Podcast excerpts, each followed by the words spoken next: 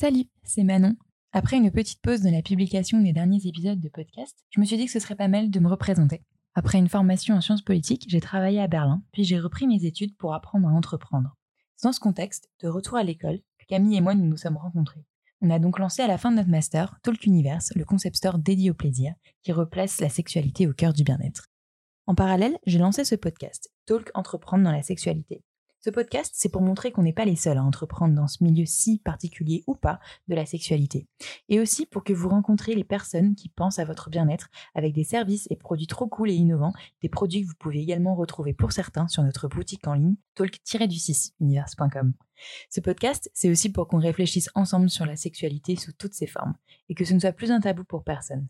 Parce que la sexualité, d'une manière ou d'une autre, ça fait partie de la vie.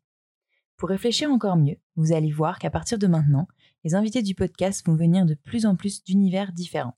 Parce que entreprendre, c'est monter une start-up ou n'importe quelle forme d'entreprise, mais c'est également créer une association, être indépendant indépendante dans l'influence, dans la performance pornographique, artistique, humoristique, ou encore la réalisation de films, de documentaires, etc. Alors rendez-vous sur notre Instagram ou sur la boutique talk-univers.com après l'écoute de cet épisode. Bonne écoute fait, j'avais trois, on va dire, leviers de motivation quand je suis entré en porno. Tout d'abord, c'est l'expérience sexuelle parce que voilà, ça reste quand même quelque chose d'hors norme peu de, personnes ont la chance de vivre. Euh, ensuite, c'était l'aspect financier, comme je l'ai évoqué. Et après, c'était aussi le côté euh, un peu entrepreneurial qu'on peut, qu'on peut avoir dans le porno parce qu'en fait, étant donné qu'on n'a pas d'agent et qu'on est très indépendant, on a vraiment la main en fait sur ce qu'on produit, ce qu'on produit, ce qu'on sort en termes de contenu, en termes de, vidéos, en termes de shows, etc. Et en fait, c'est cette partie-là qui m'a plu parce que j'ai toujours voulu avoir un, projet à moi et, euh, le porno était toujours aujourd'hui le meilleur moyen de faire ça. Donc, donc c'est ces trois ambivalences, mais surtout le côté projet. Donc après, je me suis intéressé au milieu associatif et je me dis, mais en fait, dans quel milieu je suis, pertinent et ma voix peut être audible. Et, euh, et je me suis rendu compte qu'en fait, dans le porno, j'avais un, une voix et un propos qui était euh, que les gens respectaient et écoutaient. Donc je me suis dit, bah, si je peux faire avancer cette cause, ne serait-ce qu'un petit peu, et donner une image, et essayer de combattre trois clichés, et essayer de faire euh, avancer cette grande cause des travailleurs de sexe, faisons-le. L'entrepreneuriat attire de plus en plus de candidats. On dit que le sexe a toujours fait vendre. Pourtant, rares sont les entrepreneuses et entrepreneurs à oser franchir le pas du milieu de la sexualité. Il y a plein de choses à faire pourtant. Éducation, nouveaux porno, applications, contraception, sex toys et autres accessoires. Il y a même un mot dédié pour les startups mêlant technologie et sexualité, la sextech. Vous pouvez trouver beaucoup de podcasts très intéressants sur l'entrepreneuriat, beaucoup de podcasts sur la sexualité sous toutes ses formes, mais qu'en est-il des deux ensemble? Les entrepreneuses et entrepreneurs dans la sexualité et le plaisir existent pourtant, mais ils peinent parfois encore à se faire voir et entendre. Il y a encore sûrement plein de place à prendre dans ce milieu, alors qu'attendez-vous si cela vous intéresse? Parce que peu importe vos peurs, il faut oser, comme souvent, et là peut-être plus.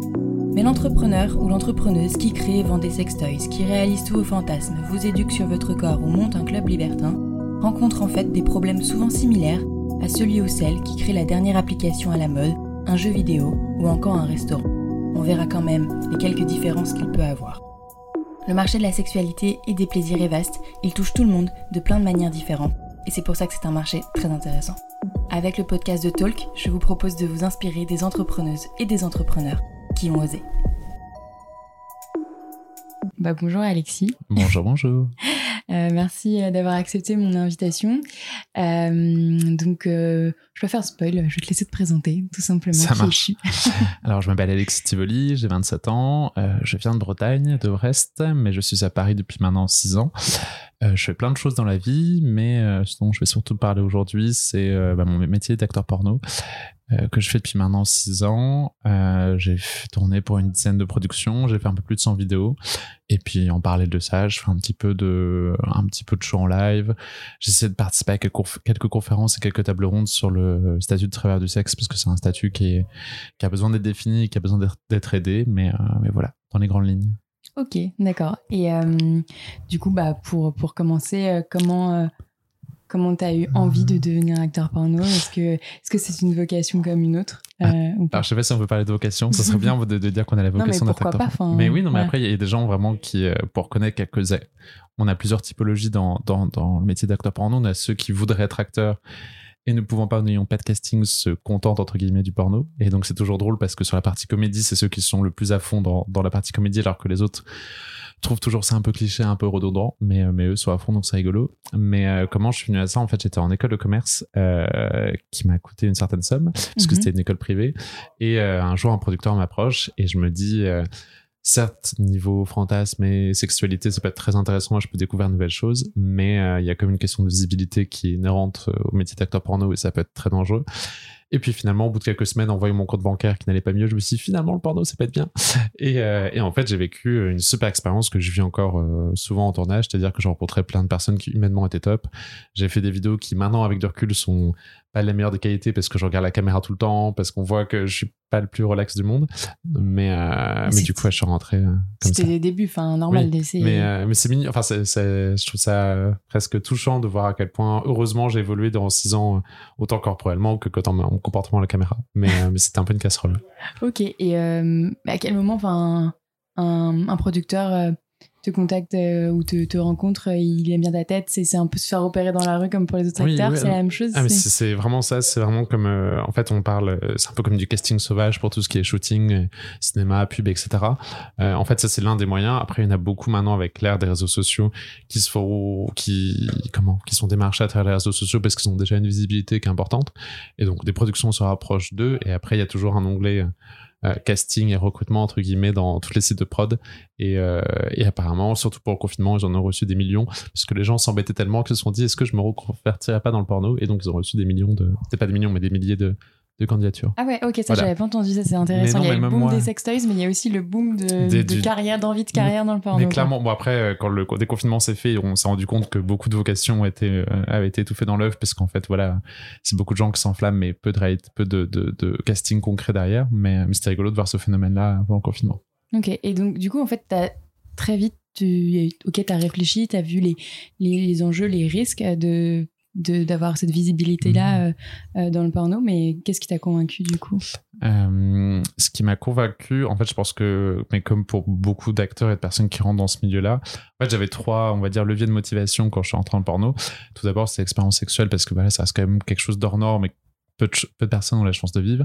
Euh, ensuite, c'était l'aspect financier, comme je l'ai évoqué. Et après, c'était aussi le côté euh, un peu entrepreneurial qu'on peut, qu'on peut avoir dans le porno parce qu'en fait, étant donné qu'on n'a pas d'argent et qu'on est très indépendant, on a vraiment la main en fait sur ce qu'on produit, et ce qu'on produit, ce qu'on sort en termes de contenu, en termes de, de vidéos, en termes de shows, etc. Et en fait, c'est cette partie-là qui m'a plu parce que j'ai toujours voulu avoir un, un projet à moi. Et, euh, et le porno était euh, et est toujours aujourd'hui le meilleur moyen de faire ça. d'accord Donc, mais euh, donc c'est ces trois ambivalences, mais surtout le côté euh, projet. ok c'est marrant oui parce que bien sûr enfin l'aspect financier euh, ok mais c'était pas euh, c'était pas que ça euh, enfin parce que sûr, en souvent fait- on a cette image là que c'est que l'aspect financier qui motive les gens non, bien sûr. euh, Après, euh, après, ça reste. C'est ça qui est aussi euh, particulier avec le porno, ça reste de l'argent facile dans le sens où on reçoit une grosse somme d'argent pour peu d'heures.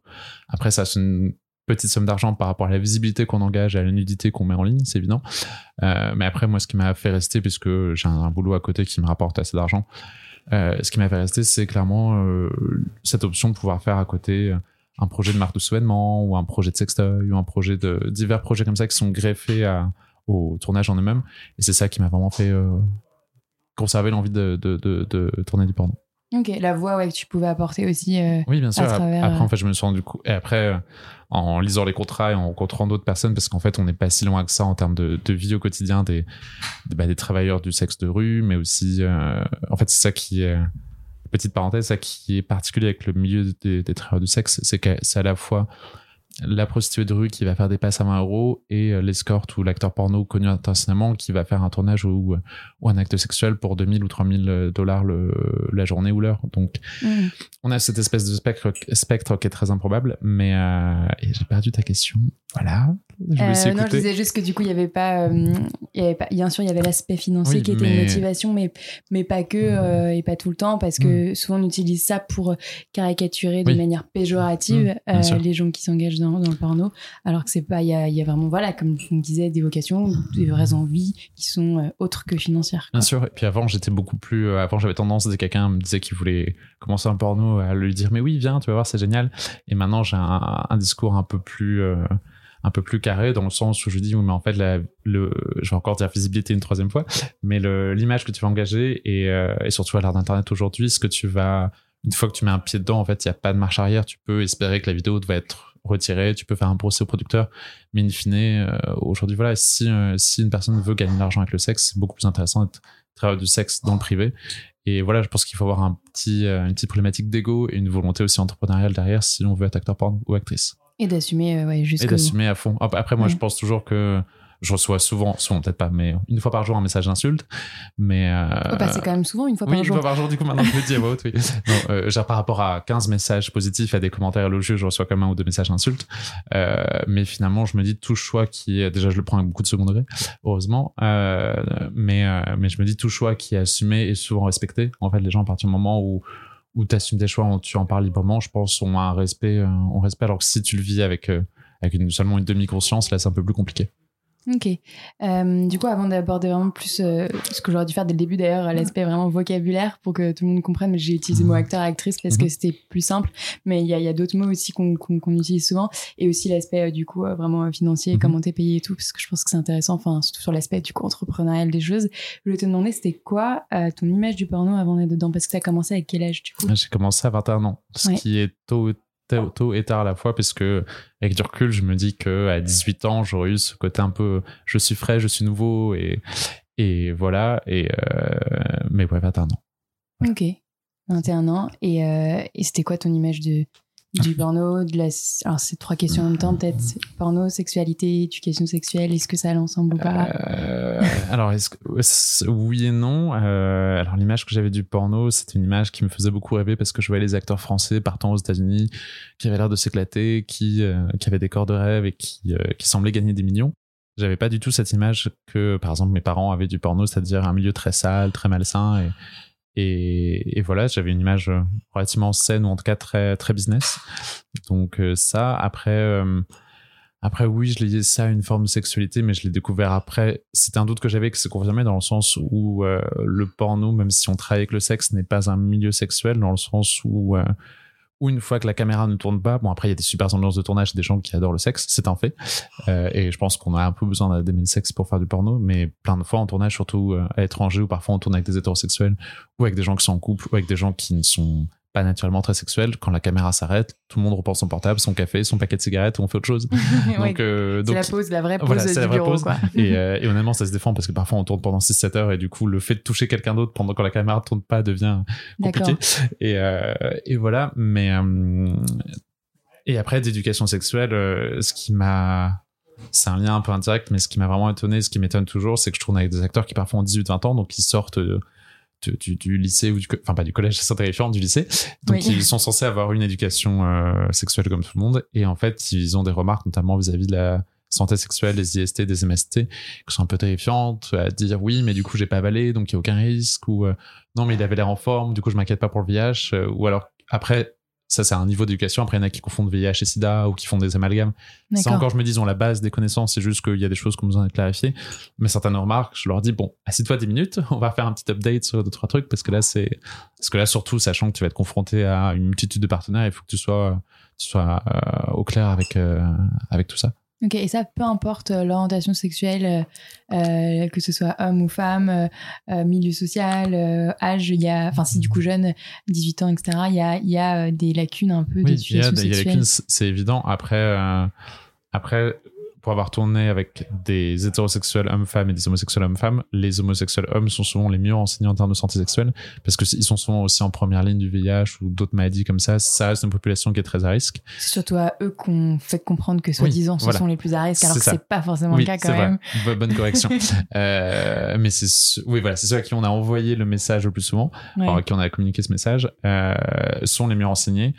Et, euh, après, par contre, oui, je fais pas vraiment de distinction euh, de milieu social ou de, ou de sociologie parce que c'est vrai que dans le porno, pour certains, c'est une activité qui est tellement ponctuelle et tellement hors de leur quotidien professionnel qu'il y a des gens, et il y a des gens se sont moqués de moi quand je dis ça, il y a des gens qui sont chirurgiens qui font du porno, comme il y a des gens qui bah, sont sans emploi et font du porno. Donc il y a vraiment tous les types de sociologie à travers. Euh, oui, justement, c'était l'une de mes questions entre la, avant même d'aller sur voilà le, le enfin comment t'es payé, etc.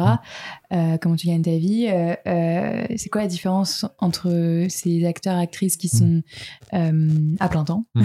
et ceux à mi-temps ou temps partiel ou à côté ou voilà, je sais pas comment dire. Ah, mais... Après, alors, ce serait bien qu'il y ait des, des temps pleins, des temps pleins dans le porno, mais je crois que ça n'existe pas. En fait, on a, comme je disais un peu plus tôt, il n'y a pas, enfin, comme je disais en off plutôt, il n'y a pas de contrat aujourd'hui pour le pour le travail d'acteur ou d'actrice porno. Il y a des contrats de hum, comment des contrats à durée euh, vraiment très déterminés d'engagement pour une demi-journée, une journée où on va préciser que c'est un acte de d'artiste-interprète Mhm, qui du coup peut être déclaré pour être, avoir le statut d'intermittent mhm. mais très peu de personnes l'ont en France parce que déclarer 35 heures de tournage porno, euh, même pour, pour quelqu'un qui tourne beaucoup, c'est compliqué. Donc je crois qu'il y a un ou deux acteurs, actrices en France qui ont ce statut.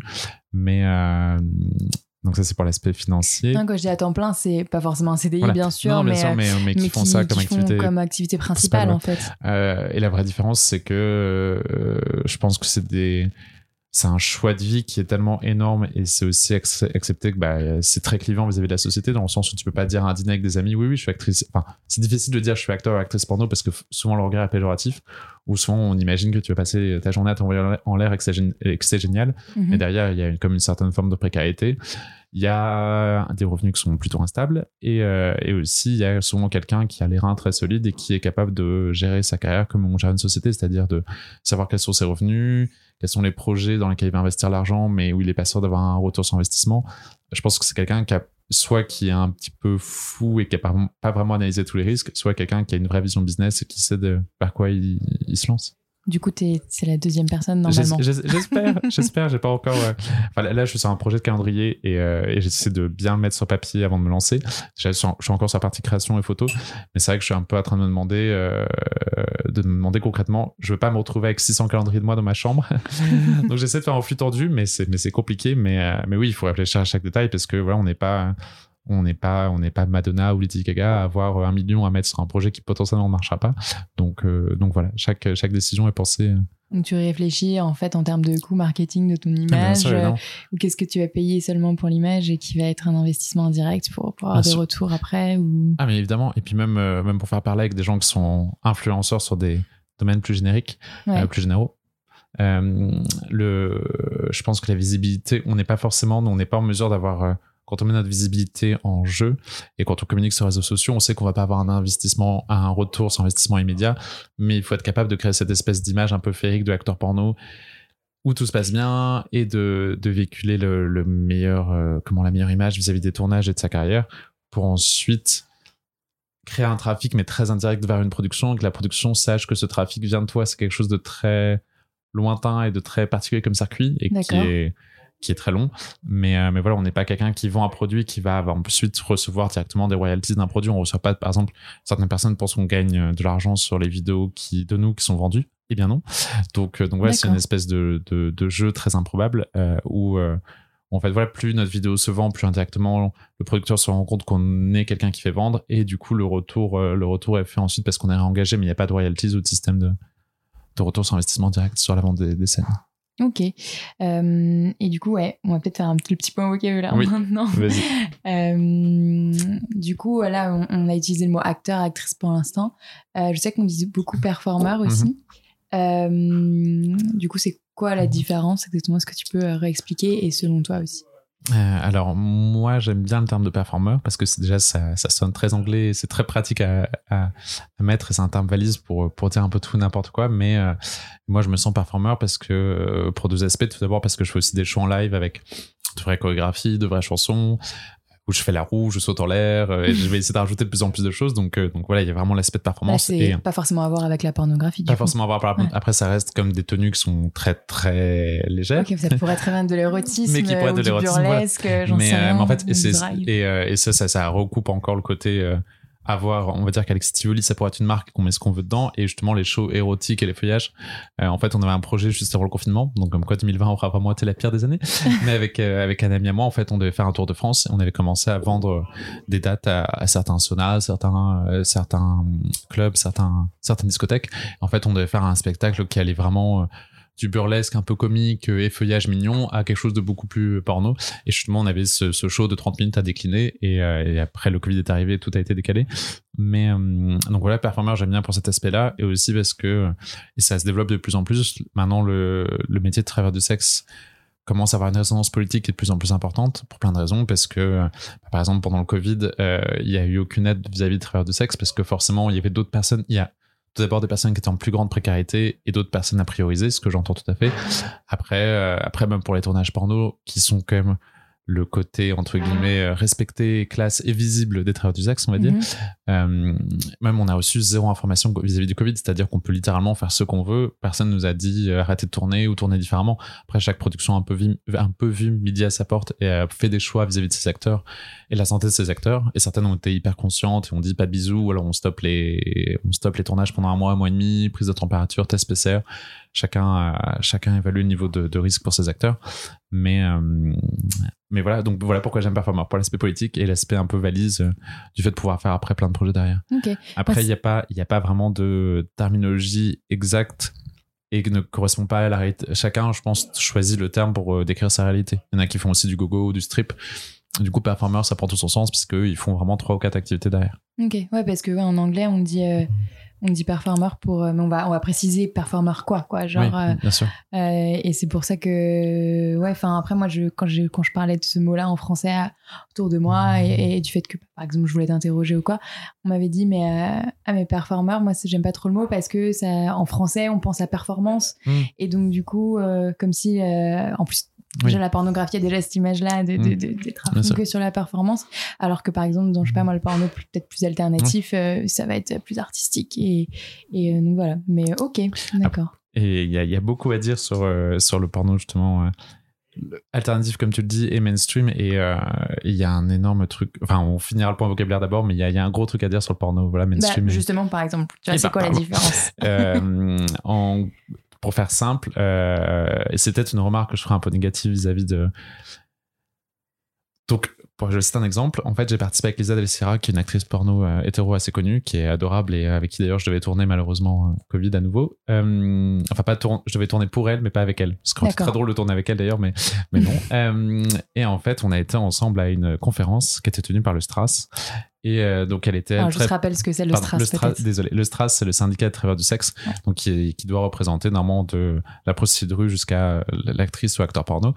Euh, donc il y avait elle qui est comme très représentative du porno mainstream. Ça fait 20 ans que donc du porno, euh, pour faire simple, grande production américaine ou française. Euh, corps hyper euh, hyper dessiné corps très standardisé et, euh, et, souvent très gros caché et porno très classique trois positions gros éclairage et voilà rien de rien de très personnel. Le fameux euh, script en gros du plombier fellation, pénétration éjaculation faciale et, et, et, voilà. Et Spoon, et demain, enfin, il y a une super série comme ça qui s'appelle Hard sur Canal Plus où un moment le réalisateur décrit, dit bon, comme d'hab, fellation, euh, fellation, péné, péné anal, et puis on fait les éjacs de main. Enfin, ah bon, c'est typiquement, euh, typiquement cette, cette, cette, ce type de, d'organisation.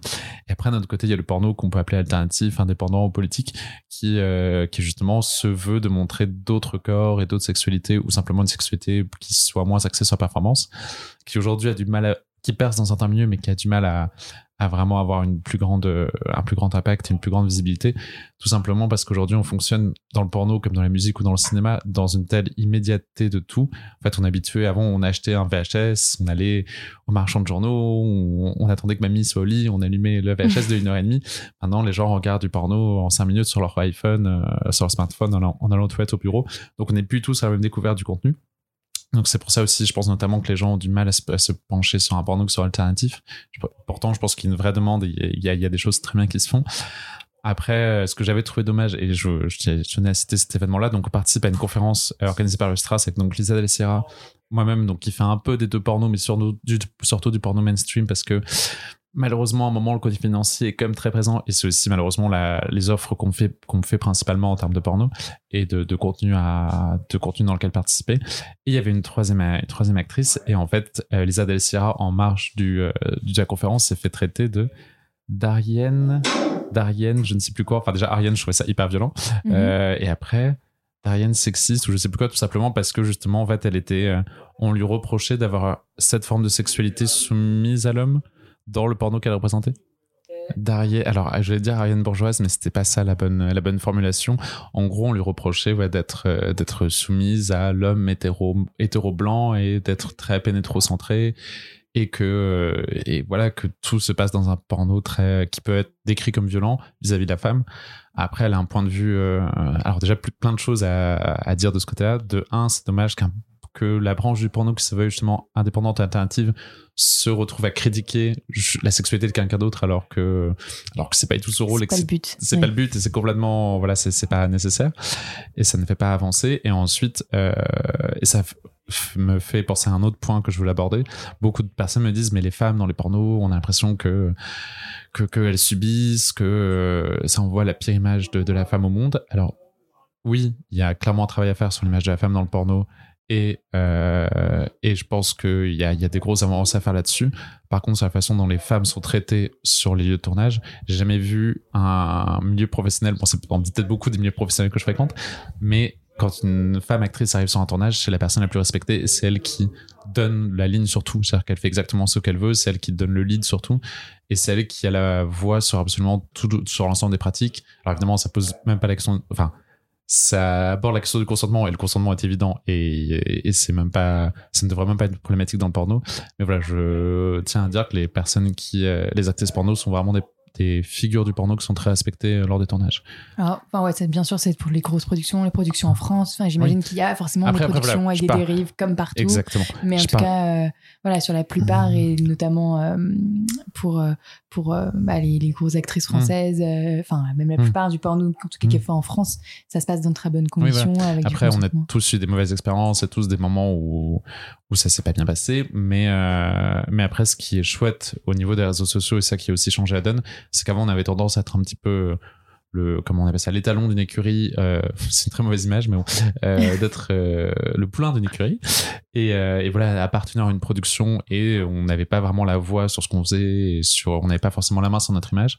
Aujourd'hui, c'est l'un des avantages des réseaux sociaux, c'est que malheureusement, c'est- heureusement, si une actrice porno un acteur porno a un souci avec une production, il est capable d'engager une communauté et, et de faire part de, de sa mauvaise expérience. Alors parfois, euh, c'est un peu surfait ou c'est faux, mais en tout cas, cette possibilité est ouverte. Et, euh, et ça, par contre, ça permet à des actrices porno de se défendre et aussi de prévenir d'autres actrices de ne pas aller vers telle ou telle production parce que les pratiques sont pas les bonnes. D'accord, ouais, vous pouvez vous passer le mot. Il y a vraiment Oui. une Ah, il y a une vraie, il y a là-dessus une vraie euh, solidarité et une reprise de contrôle et de pouvoir sur Mm, votre qui image, est énorme. ouais. euh, enfin sur l'image voilà, de l'acteur et de l'actrice qu'il Mm. n'y avait pas avant quoi. C'est évident. Ok. Et euh, du coup, comme je te disais, je passe d'une question à l'autre Mhm. souvent. du coq à l'âne. Euh, je t'avais dit que je poserais la question sur, euh, du coup, sur comment tu, tu, tu gères tes finances Mhm. finalement en tant que, que, que, que performeur et donc gestionnaire de ta carrière Mhm. seul. Parce que, parce que du coup, tu disais qu'il n'y a pas d'agent pour les acteurs porno. Ah, C'est ça. Pourquoi? Exactement. Il n'y a pas d'agent, tout simplement parce qu'à partir du moment où, on, in fine, on, on, a comme une prestation sexuelle qui sera rémunérée, même si ça peut être voilà, très scénarisé, peut y avoir euh, plein d'éléments qui s'entremêlent, mais, euh, in fine, voilà, on a comme une prestation sexuelle, donc on ne peut pas, dans la loi française, avoir, et même dans la plupart des lois européennes, avoir de tierces, tierces parties qui viennent entre la production et nous, puisque c'est considéré comme du proxénétisme, qui est donc puni par la loi. Et euh, donc c'est pour ça qu'on n'a pas d'agent et qu'on se retrouve à gérer nos carrières tout seul, c'est-à-dire euh, démarcher nous-mêmes les productions, envoyer des fiches casting, organiser des cafés et, euh, et voilà et euh, chercher du boulot comme un peu tout à chacun. Donc, c'est quoi euh, la journée type euh, Euh, la journée d'un type, performeur qui veut, qui veut vraiment euh, être. Euh, la- percer sa carrière, quoi. alors moi du coup j'ai moi c'est un cas enfin c'est pas un cas un peu particulier parce que c'est le cas de beaucoup d'acteurs et actrices. J'ai un travail à côté. Donc Mhm. euh, donc pendant cinq ans je travaillais dans le monde de la nuit gay parisienne. Donc j'avais tout le monde savait que je faisais du porno à côté. C'était même un petit peu un sujet de discussion dans le sens où les clients parfois du bar venaient pour me rencontrer moi. Donc c'était chouette. C'était en termes d'ego c'était assez génial comme moment. Euh, donc voilà. Maintenant je suis dans une maison d'édition ce qui est beaucoup plus normé comme travail et un peu étrange à vivre forcément au quotidien puisque quand euh, on reçoit des centaines de messages de gens qui nous adorent et qu'on voit des milliers de vues sur nos vidéos et qu'après on redevient assistant la journée du coup être euh, le, moins le moins valorisé de, son entreprise on se dit qu'il y a vraiment voilà deux mondes deux mondes dans une même personne. Euh, et voilà mais en fait la journée hors tournage c'est euh, la journée classique de travail avec beaucoup de réponses aux mails euh, beaucoup de on essaie de s'engager avec sa communauté parce que les réseaux sociaux aujourd'hui ça représente comme une grosse part de notre travail euh, et après bah, souvent des Skype avec d'autres acteurs des Skype avec des journalistes. Et, et après, moi, je sais qu'en ce moment, et depuis un an, je tourne le soir et le week-end. Donc parfois, j'ai un tournage tout le samedi ou tout un week-end. Parfois, je pars le week-end à l'étranger, mais du coup, c'est très, très serré en termes de, d'organisation. Donc, je prends un, un avion euh, à 23h et je donne le lendemain à 9h, donc c'est un peu compliqué. Euh, mais c'est intéressant, on compte toujours des, personnes des personnes chouettes. Et, euh, et, après, maintenant, ça se fait un peu moins, surtout en, raison du Covid. Mais parfois, on part tourner 4-5 jours, ce qui sont comme les meilleures expériences, parce qu'on a plus le temps de se poser, de découvrir les villes dans lesquelles on va. Et j'ai notamment tourné à Prague euh, trois ou quatre fois, je crois, et c'est l'une de mes villes préférées en Europe. Et, et voilà, on a vraiment l'option de on a une heure de tournage qui est définie, on a un planning qui est, qui est arrêté dès qu'on arrive, et après, en fait, on a un peu la main sur le temps qu'on passe là-bas quand on est pas en tournage. On doit être prêt à telle heure et donner le meilleur de nous, et on sait à une demi-heure près combien de temps dure le tournage, mais le reste du temps, euh, et souvent, et ça qui est assez cool, c'est qu'on reproduit un petit schéma familial quand on est entre 4-5 acteurs, euh, et, souvent le producteur qui est local et qui est du pays nous dit, bah par contre, on va prendre un jour off sur les 7 jours de tournage, et vous allez visiter la ville, je vous on va aller dans tel bar, tel resto, tel musée, et, euh, donc voilà, donc on n'est pas, on n'est pas tout le temps en train de faire une partouze quand on n'est pas en tournage, heureusement. Voilà. non, bien sûr, mais euh, non, ce que je disais, c'est euh, voilà comment euh, comment tu t'organises et voilà donc tout ça, toute la logistique finalement mm. avant et après le tournage. Mm. Pendant évidemment c'est la production qui mm. prend en charge, mais avant et après c'est toi qui gères quoi. Oui, bah, c'est c'est moi qui gère. Après c'est beaucoup de comme je disais de communication. Après après bah parce que c'est aussi logistique, c'est beaucoup aussi de. Je fais une dizaine d'heures de sport par semaine, je fais des UV. Euh, je reste en bonne santé pour être le, le pour moi-même et pour aussi être être le meilleur en tournage. Et, euh, et voilà après euh, après ça qui est drôle c'est que sur mon travail parfois deux jours ça va être très soft parce que ça va être le mois d'août. Mais par contre les tournages vont reprendre de la rentrée. Donc je vais être incalé des tournages ou répondre à des interviews. Donc je sais qu'au mois d'août euh, surtout j'étais seul dans mon bureau. Donc c'était trois heures et demie de mon vrai travail. Et le reste du temps du coup j'avais mon ordi perso allumé à côté. J'étais ah non je ne fais pas du montage de vidéo pas du tout. Et, euh, et, donc voilà. Donc euh, donc ça donne des journées parfois assez intéressantes. Ok d'accord. Ouais donc c'est vraiment un double double emploi. Et et justement le, souvent on parle du fait que c'est difficile de se reconvertir tu disais mm. tout à l'heure de se reconvertir ou de faire deux activités mm. en même temps. Tu disais tout à l'heure que quand on commence dans le porno, bah, on s'engage et, mm. et c'est un peu à vie. Ça va nous suivre ou nous poursuivre, mhm. ça dépend comment on le prend. Euh, là, le fait de d'avoir repris un, autre emploi euh, plus classique, euh, tu leur dis que tu que es, que acteur à côté Je leur dis pas. En fait, à chaque fois, je tâte le. J'ai pas. Enfin, j'ai eu pas mal d'activités, mais mais mais j'ai majoritairement travaillé dans le monde de la nuit et là ça fait trois mois que je suis dans cette nouvelle entreprise à chaque fois je tâte un peu le terrain pour voir quelle est l'ambiance et à quel point je me sens confortable et en sécurité dans dans telle ou telle entreprise. Dans une de mes anciennes entreprises, ça s'est su.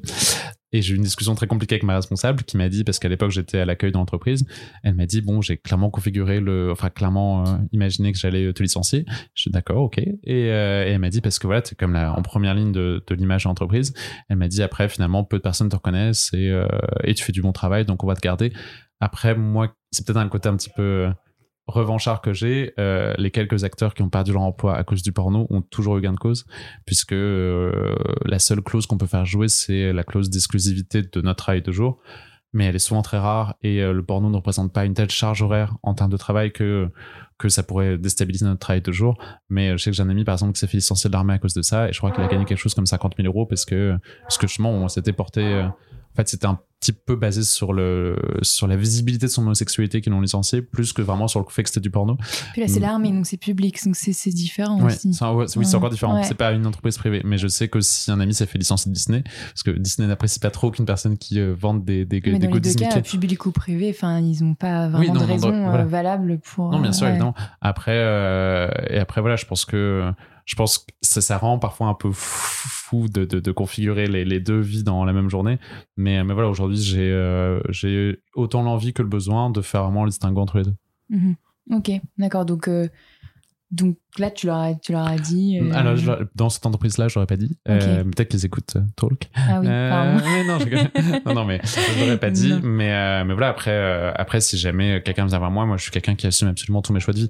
Là, c'est juste que c'est pas venu dans la conversation comme ils savent pas que je suis en couple alors que je vis très bien mon couple. T'as pas besoin de te justifier, c'est vrai. Enfin, je te pose la question mm. parce que je me demande si, tu vois, tu pourrais très bien parler de tes expériences, comment tu gères ta mm. carrière, comment tu gères ton image.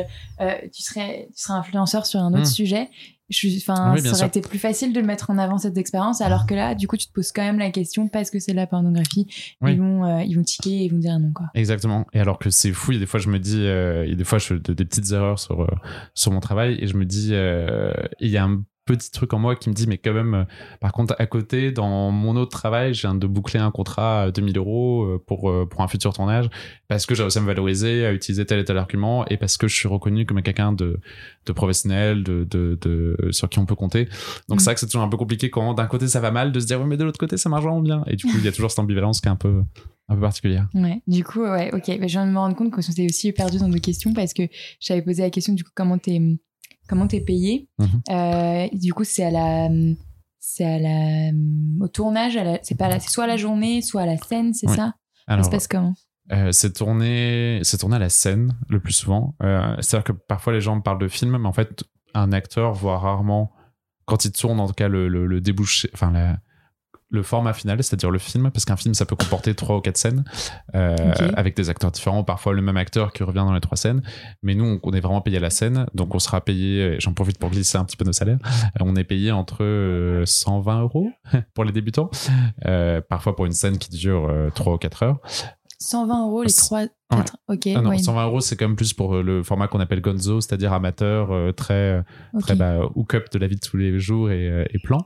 et plan privé. Donc là, c'est plus comme 120 euros, c'est plus pour un tournage qui va durer 45 minutes, une heure et demie. après, pour les tournages qui durent parfois 7 ou 8 heures, on sera plus payé 250, 300 euros.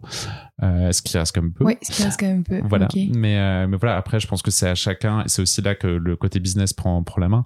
C'est-à-dire que c'est à chacun de savoir aussi la visibilité qu'il est capable de dégager le, la communauté qu'il est capable de d'engager et, euh, il faut de négocier son salaire. Moi, maintenant, je suis à un stade où je me permets de négocier mon salaire parce que je, j'allais dire j'ai pas besoin du porno oui et non mais genre je suis capable de de, de voilà d'essayer de, d'avoir un peu de bagou et de dire bah finalement euh, la scène qu'avant tu me payais 200 maintenant je pense que ça vaut plus le coup que tu me payes 350 ou 400 ou 500 mm.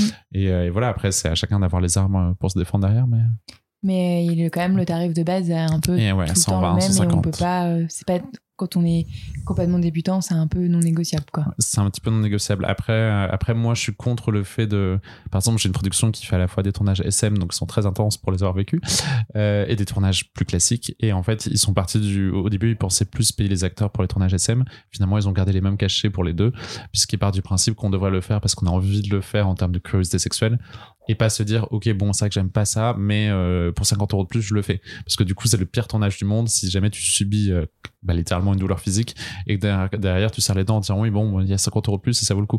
Je pense qu'au moins là-dessus humainement ils sont transparents ils savent qu'il faut le faire parce qu'on a comme une, une envie sexuelle derrière. D'accord. Ok. Ok ok.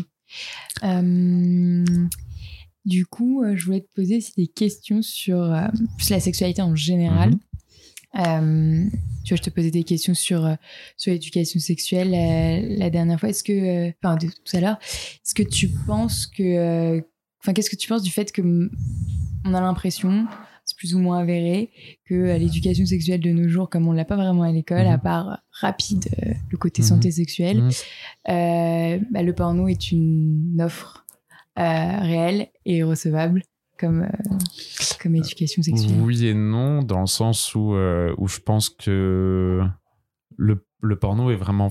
Enfin, les gens ont tendance à oublier que le porno c'est du cinéma. Il faut que ça reste du cinéma et que ça nous fasse rêver. Alors, peut-être mhm. pas pareil que Star Wars ou Harry Potter, heureusement. mais, euh, mais il faut que ça ait cette option, en fait, de, de, de, fantasmer un corps, de fantasmer une situation. Mais, euh, mais heureusement, la vie n'est pas le porno et le porno n'est pas la vie. Euh, sinon, certains ont peut-être une sexualité explosive et tant mieux pour eux. Mais, mais après, je pense que par exemple, sur le discours que doit avoir un parent vis-à-vis d'un enfant qui regarde du porno, je trouve que le parent qui explique que c'est pas le diable et que c'est pas mal, que c'est un sexe qui est scénarisé, mais que euh, le, le, rapport de, le rapport sexuel dans la vraie vie doit être un rapport d'intimité, de confiance, de respect et d'écoute. Euh, je pense que c'est ça la clé. Après, faut pas diaboliser ce contenu parce qu'il y a des choses qui sont tout à fait respectables et qui montrent des rapports sexuels euh, tout à fait honorables. Mais mm-hmm. je me perds un peu. Mais mais voilà, je pense que mais mais par exemple blâmer le porno pour euh, après j'ai pas le discours le plus construit je pense que j'ai encore beaucoup de réflexions à mener là-dessus mais blâmer le porno pour la violence par exemple qui que les violences conjugales je trouve qu'il y a un pont enfin il y a des parallèles qui sont faits qui sont pas toujours pertinent, dans le sens où. Voilà. Ouais, non, mais Point. pareil, c'est ce que c'est ce que tu disais au début. Enfin, en gros, euh, c'est pas la réalité. Oui, heureusement. Euh, Il y a des violences qui sont claires dans, dans le porno euh, mainstream, si, Mhm. si je puis dire. Euh, mais c'est pas pour autant que qu'on va faire la même chose chez nous. Oui. Euh, Ne le faites une- pas chez vous, c'est voilà, clairement le message qu'on devrait. c'est- clairement ça, quoi. Enfin, Mm. c'est pas parce qu'on voit on voit une fusillade que dans un, dans un film d'action que qu'on est son- qu'on va qu'on se dit ah mon fils ma fille va faire la même Mm. chose euh, à l'école Euh, non donc du coup euh, c'est pareil dans le porno après il y a parfois il y a des du, du sexe violent euh, qui fait fantasmer euh, ça c'est un autre sujet Mm. mais euh, donc du coup, ouais, le fait que que que euh, bah il y a plein de jeunes euh, garçons comme filles, hein, bon, principalement Mm. garçons pour l'instant qui apprennent un peu, je sais pas moi, des techniques, euh, Mm. le cunilingus, en regardant du, du, du porno.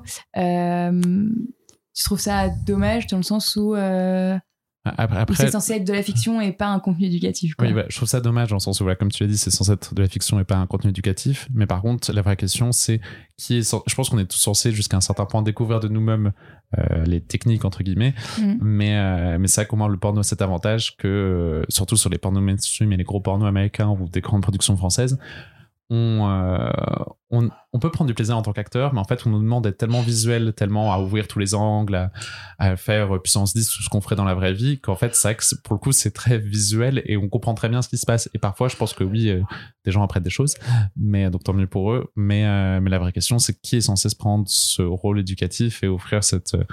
cette voilà cette cette, édu- cette éducation je sais pas si on peut parler technique mais cette éducation aux pratiques en tout cas Non, mais je pose la question parce que parfois j'ai l'impression que c'est un peu le seul référent euh, Ouais, bien sûr euh, très clair et voilà visuel justement euh, d'éducation. Là, il y a d'autres propositions qui se font, euh, Mm.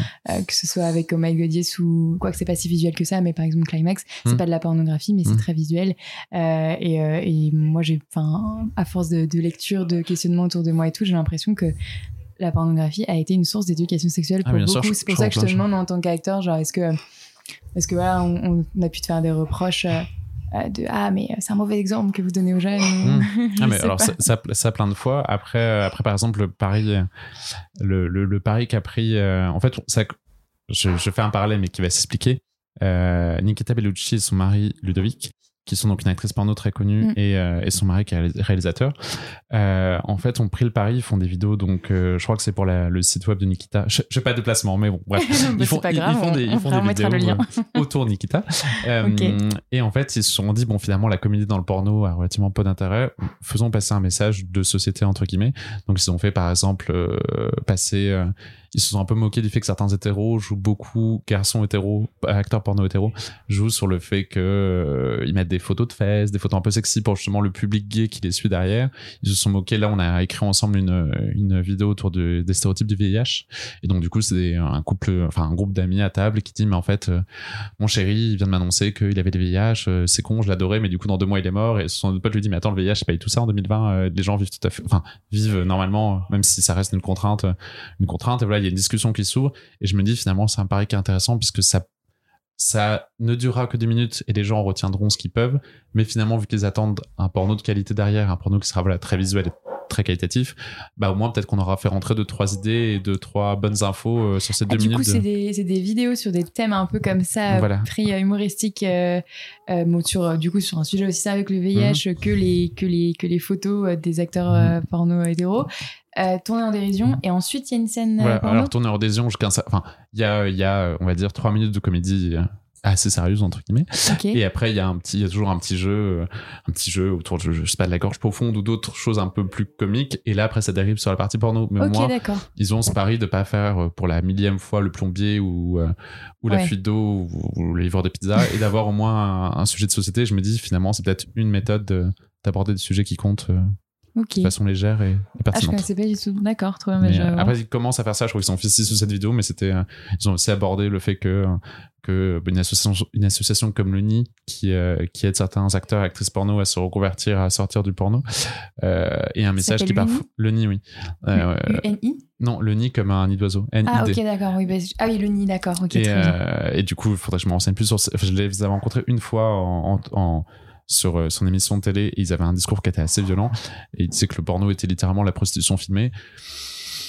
Et que on pouvait pas vivre le porno sereinement et avoir une vie chouette à côté et du coup ce qui est quand même très violent Mm. quand on vit ça au quotidien et que on est habitué à- enfin on est habitué à ce message mais quand on l'entend sur un plateau télé de la part de quelqu'un qui vous regarde avec un regard de, de, de mépris et de pitié c'est toujours un peu particulier mais euh, mais voilà ils avaient notamment abordé ce sujet la prostitution filmée du consentement dans le porno donc c'était assez intéressant Ouais, j'avais euh, du coup, j'ai eu peur parce que quand tu m'as dit l'UNIP, ça me faisait penser à un syndicat étudiant euh, de très à droite. Donc Non, j'étais là, non. pardon. Mais le NI aussi, du coup, est assez conservateur. Oui, assez voilà, conservateur, clairement, voilà. mais ça, j'avais lu aussi. Ouais. Ok, et, euh, et justement, ça, ça fait le parallèle euh, avec euh, enfin, les obstacles que tu as, que as pu rencontrer dans, bah, dans ton métier. Euh, Est-ce que ça va être par les messages euh, d'insultes que tu peux recevoir chaque jour, euh, ce genre d'a- d'associations, de collectifs Mm. euh, qui vont complètement essayer de détruire ce que vous faites, ou, ou c'est encore d'autres choses? Est-ce qu'il y a des combats, des obstacles qui t'ont plus marqué, qui t'ont forgé, qui t'ont... Je pense qu'avec du. Je pense qu'il faut vraiment, euh, je leur dis comme j'ai dit il y, a, quelques minutes, je pense qu'il faut vraiment avoir les reins solides dans le porno, mais comme dans n'importe quel métier où, euh, où on engage sa visibilité, puisque bah, il y a forcément des gens qui n'ont pas aimé ce qu'on fait. Après, au bout de 7 ans, on apprend à rire, heureusement. Après, il y a toujours des propos qui font plus mal que d'autres. Je sais que parfois on insulte ma famille. C'est jamais quelque chose qui est plaisant. Après, je me suis, maintenant, j'ai une espèce de mantra. C'est une euh, drag queen américaine qui dit euh, What people think of... Ouh là, l'accent anglais. What people think of me is not of my business. Ce que gens posent de moi, ce ne sont pas mes affaires. Et quand on a ce mantra-là en tête, du coup, bah, ça aide euh, sur beaucoup de points. Mais, euh, mais voilà, les, les... j'ai pas vraiment. euh, J'avais un exemple en tête que j'ai oublié. Finalement, ces collectifs-là, on les rencontre rarement au quotidien, donc ça va. Euh, après, les- le seul vrai obstacle que j'ai eu dans ma vie, c'est euh, bah, dans le- la vie sentimentale. Dans ma vie sentimentale, le, les garçons ont souvent du mal. Là, le garçon que je côtoie en ce moment euh, vit le porno très bien parce qu'en fait, il m'a dit au début, je pensais que tu allais me parler comme un truc explosif, complètement lunaire, etc. Il me dit, mais en fait, tu m'en parles vraiment comme ton autre travail, c'est-à-dire que tu me dis, bah, je suis arrivé à tel tournage, ça s'est bien ou pas bien passé par rapport à tel ou tel point. Euh, ah, c'était cool de revoir telle personne et point en fait. Et je lui parle pas de parce que les pratiques au final reviennent toujours plus ou moins la même chose. Mais euh, mais en fait, je pense que ça a beaucoup dédiabolisé la chose. Mais pour beaucoup d'hommes, ils se disent ah mais oui, mais ça veut dire que tu couches avec 8000 hommes par an, que tu te trimbales toutes les IST du monde et que et que tu es un traîné, une traînée. Mais euh, D'accord, donc même... euh, Enfin... je sais pas, j'a- j'avais cette image très cliché, hein, euh, je te le dis, Mm. que euh, peut-être euh, dans, le- dans le milieu gay, euh, ce serait peut-être plus ouvert sur la question. Eh bien, même pas. On Et, penserait, mais euh, non. Même si bien sûr il y a la question quand même de l'inclusivité d'un Mm. couple à, juste à deux, pas un couple ouvert ou quoi, mais, mais euh, qui peut se poser du coup enfin, dans le porno, voilà. Mais, euh, mais je pensais que je sais pas, comme le, le porno était un sujet qui avait l'air d'être un peu plus facile, facilement abordé, que, que ce serait pas moins un problème. Ça, non, ça reste toujours un énorme problème. Il y a plein. En fait, j'ai toujours les deux cas de figure quand je rencontre un garçon. J'ai soit la personne qui me dit, euh, qui me dit, ah, euh, enfin, j'ai les garçons compréhensifs qui représentent 3% des garçons que je rencontre. Euh, et après, il y a 60%, c'est ah mais oui, pas de souci, euh, c'est cool ce que tu fais. Et en fait, je me rends compte que toutes leurs questions tournent autour du porno. Et je leur dis, mais tu sais que j'ai une vie à côté du porno? Et Mm. qui veulent m'accompagner en tournage. Et je comprends vite que voilà le, le l'enjeu pour eux est, est ailleurs que dans, dans la personne que je suis vraiment euh, et dans le civil. Et après il y a ceux qui me disent non ça va c'est cool. Et dès que j'arrive en tournage alors que c'est parfois à 600 km de Paris ils me disent mais du coup t'es où? Pourquoi tu me trompes? Je me dis ah oui donc en fait on aurait dû avoir cette discussion avant.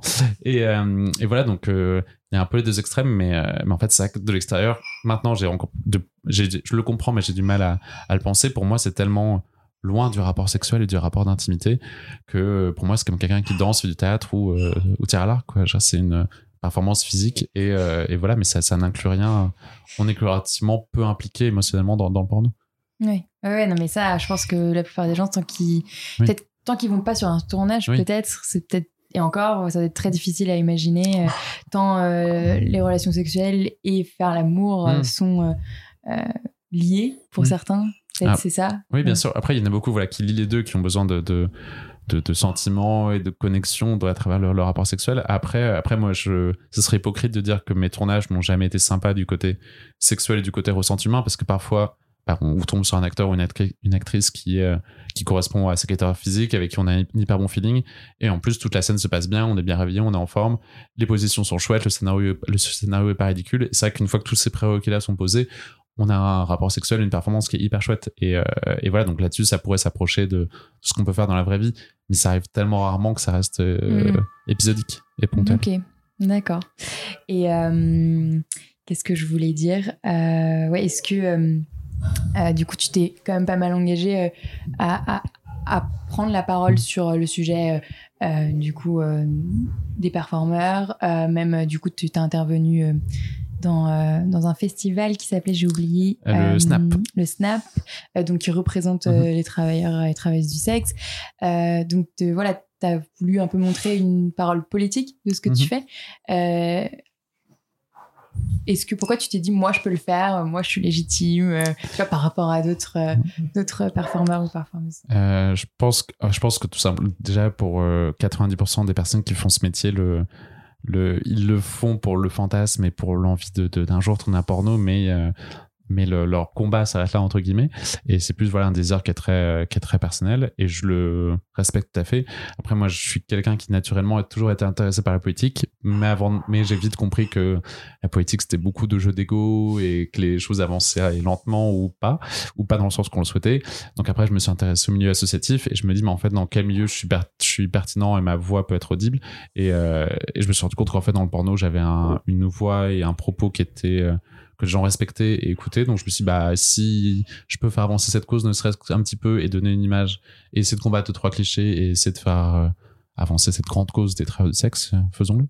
Ok, d'accord. Parce que, euh, par exemple. Après, il y a forcément une problématique. Enfin, je, ne suis pas trop écocentrique, du moins j'espère. Mais, euh, mais il y a forcément, je pense qu'à un moment, il faut ça serait se mentir de dire qu'il faut pas s'aimer et, euh, et croire en soi un minimum pour euh, voilà, accepter de porter cette voix et accepter de faire ce milieu-là. Non, mais bien sûr, mais tu avais voilà, quand même un intérêt de, de défendre une hmm. cause, en fait. Euh, enfin, de, de bah. défendre un, Enfin, défendre. Défendre ou, mettre en avant, hmm. promouvoir un, un, projet, des gens tout, euh, tout, tout, un, un, domaine, un mmh, business avec euh, des, gens qui travaillent dedans. Quoi. Bien sûr. Après, je pense que c'est aussi euh, ça qui peut paraître un peu fou. C'est le premier milieu professionnel, entre guillemets, dans lequel je me suis senti aussi bien. Et à partir du moment où j'ai vu les inégalités et le, fossé qu'il y avait avec, avec voilà, d'autres, d'autres statuts professionnels, je me suis dit, mais il y a clairement des choses à faire avancer. Il y a un combat à mener et, et je vis dedans et j'ai envie que ça avance et que ça aille mieux. Donc, donc voilà. J'ai senti, c'est la première fois de ma vie où je ressentais vraiment une telle inégalité et où je voyais, c'est, voilà, c'est, des, choses qui, qui déconnaient clairement. Et je me suis dit, bon, bah, allons-y. Quoi. Ok. Est-ce qu'on peut aborder juste de, rapidement, parce que c'est vrai qu'on a surtout abordé ton, ton, ton activité euh, d'acteur. Euh, tu disais que tu étais escorte aussi. Mhm. Euh, je crois qu'il y a aussi un gros problème de vocabulaire là-dessus.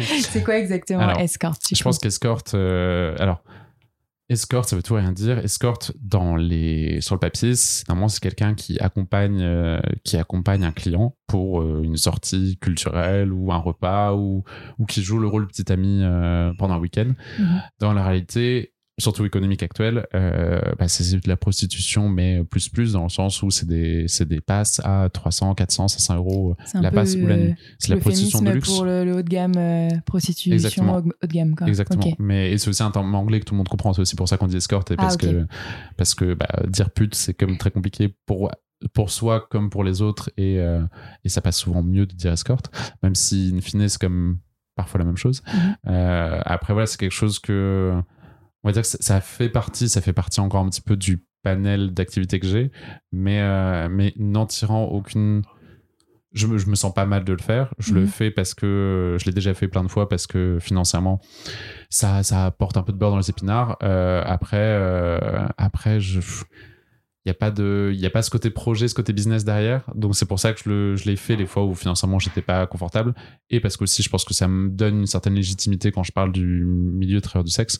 Mais c'est pas quelque chose dans lequel je m'épanouis autant que je peux m'épanouir dans le porno. Parce qu'il n'y a pas tout ce côté euh, voilà, business et projet. Alors que oui il y a plein d'autres personnes qui s'épanouissent bien plus dans ce côté escort du coup qui vont en parler euh, encore plus. Mais mmh. mais parce que tu dis que ça t'apporte de la légitimité, mais parce que du coup, pourtant les acteurs et actrices porno sont considérés comme travailleurs du sexe, mais il y a quand même une différenciation entre les acteurs et, les, euh, et du coup les escortes. Mmh, bien sûr, qui est énorme parce que les escortes, certains ont la plupart des escortes que je connais en tout cas ont des revenus qui sont bien supérieurs à ceux des acteurs porno, mais, euh, mais restent dans une sphère très privée et finalement on ignore tous deux. enfin, mmh. on n'a pas, on n'a jamais vu de fiche de paye où c'est marqué escorte.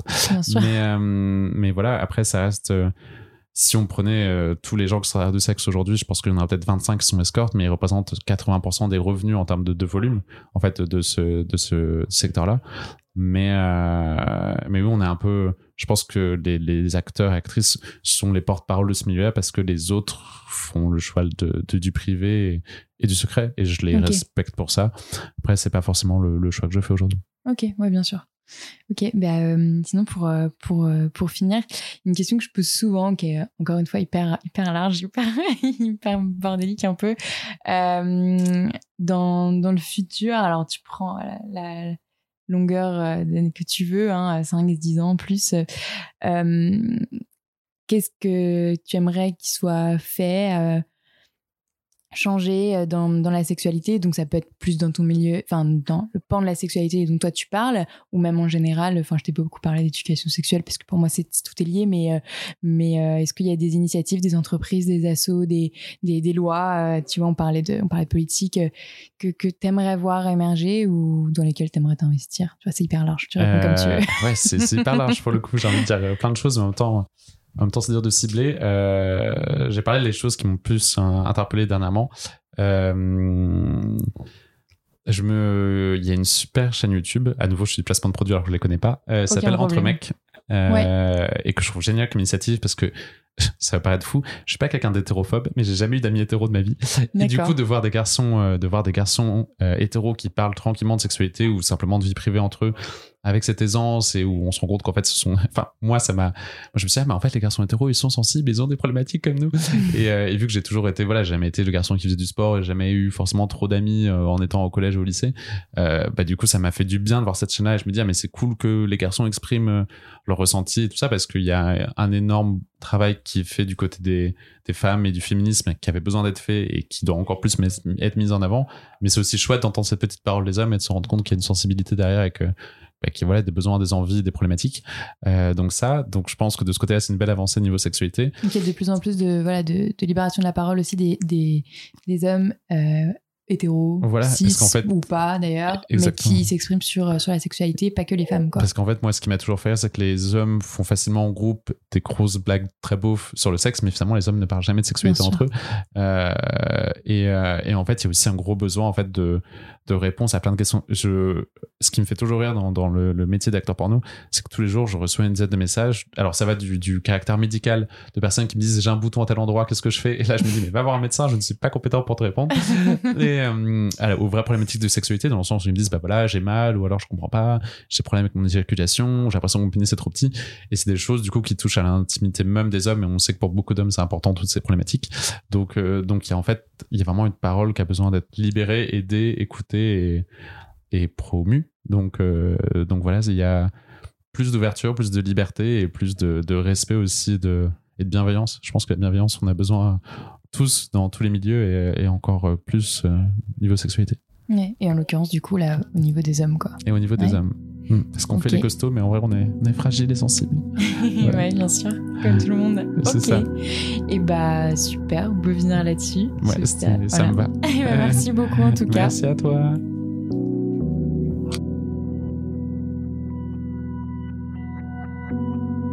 Merci d'avoir écouté jusqu'au bout. J'espère que cet épisode vous a plu. C'est le 21e épisode, déjà, après une petite pause, me voilà de retour.